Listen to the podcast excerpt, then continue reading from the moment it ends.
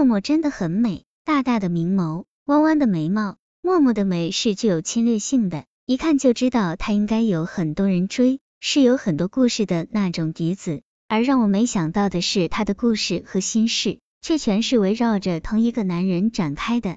一闺蜜有了隐私，明丽是我的闺蜜，无话不说的那种。她是一年前提起那个男人的，当时她只说是她的蓝颜，那男的是她的顶头上司。我当时就很警觉，我说：第一，我不相信会有那种纯粹的男女友情；第二，跟一个同事走得太近，还是顶头上司，就算真没什么事，谣言和口水也能淹死你。可明丽不以为意。每天晚上我们在 QQ 上碰面，她的话题总要围绕着那个男人打转。他如何风趣博学，如何体贴细心。他说：“默默，你知道吗？有时候看到他，我就想到我爸爸。”我心一惊，知道明丽已经陷进去了。明丽的父亲十年前去世，那是个绝世好男人，宠爱明丽简直到了无以复加的地步。记得中学时有次表演运动操。明丽把她的羊毛衫借给我穿，和我的粗棒针毛衣比起来，她的羊毛衫柔软暖和的，就像是一团云。明丽的爸爸什么都给她最好的，吃的、穿的、玩的。明丽曾是个幸福的小公主。自从她爸爸去世后，爸爸两个字就成了禁忌，不能提，一提明丽就会哭到不可收拾。半个月后，明丽请我吃饭，饭吃到一半，桌旁出现一个中年男人，果然沉稳风趣。虽然其貌不扬，但风度极佳。看他们眉目纠缠，我的心不知道为什么酸了又酸。趁那男人去上洗手间的间隙，我问他：“你们是不是越界了？”明丽羞涩的笑说：“是啊，他前天过生日，我们在一起了。”回到家，我越想越不舒服。我在 QQ 上给明丽留言，我说：“你不能这样乱来，你还有家，还有丈夫，难道你要离婚吗？”明丽回复说：“我爱上他了，无法自拔，现在不知道怎么办。”我突然一阵烦躁，说：“你要离就离吧，谁离了谁都能活。”发完这句话，我就关了电脑。说真的，我厌恶明丽这种捧着金饭碗要饭的人，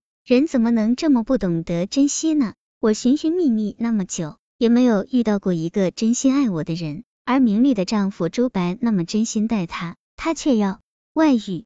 这世界是不是疯了？二爱人哭泣的脸，明丽再没来找我，来找我的是周白。这个一米八零的男人突然变得憔悴不堪，背都佝偻了。我们在咖啡厅里坐着，我不敢开口，我想他大概什么都知道了吧。在一个人最痛苦的时候，语言的安慰是苍白无力的。周白点了根烟，低声说：“我一直很宠他，他就像个孤独的孩子，如果没有我的庇护。”他一个人是无法在这个世界上存活的。我哪怕晚回家一分钟，他都要给我打几十个电话。我从来不烦，我知道他是在担心我，怕我出什么事。这几年我一直很努力的工作，我想给他一套属于我们自己的房子，想让他有花不完的钱。可现在这一切都没用了。我心里想，你真是太小看名利了。如果真是孩子。哪里懂得给自己另外找个爱他的爸爸？不过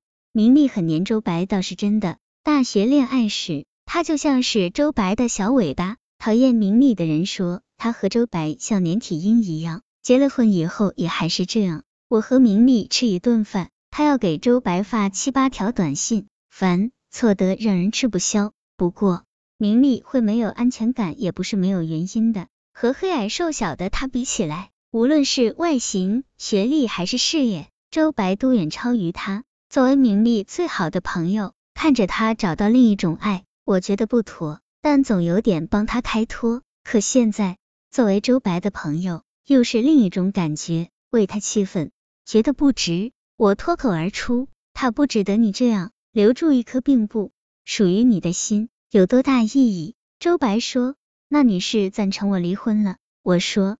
不是赞成，是希望你能过得好，正确选择属于你的生活。漂亮话谁都会说，谁离了谁不能活。可是周白的眼睛湿了，他拿烟雾来掩饰自己湿漉漉的眼睛。我心软了，情不自禁的握住了他的手。他把头低下，伏在我的手上面，我的手心湿了。我坐着不敢动，心酸的想，明丽啊，你看你造的孽啊！周白再次抬起头来时，已经很平静了。我们分别时，他突然对我说：“默默，谢谢你，当初要是我先认识你，该多好。”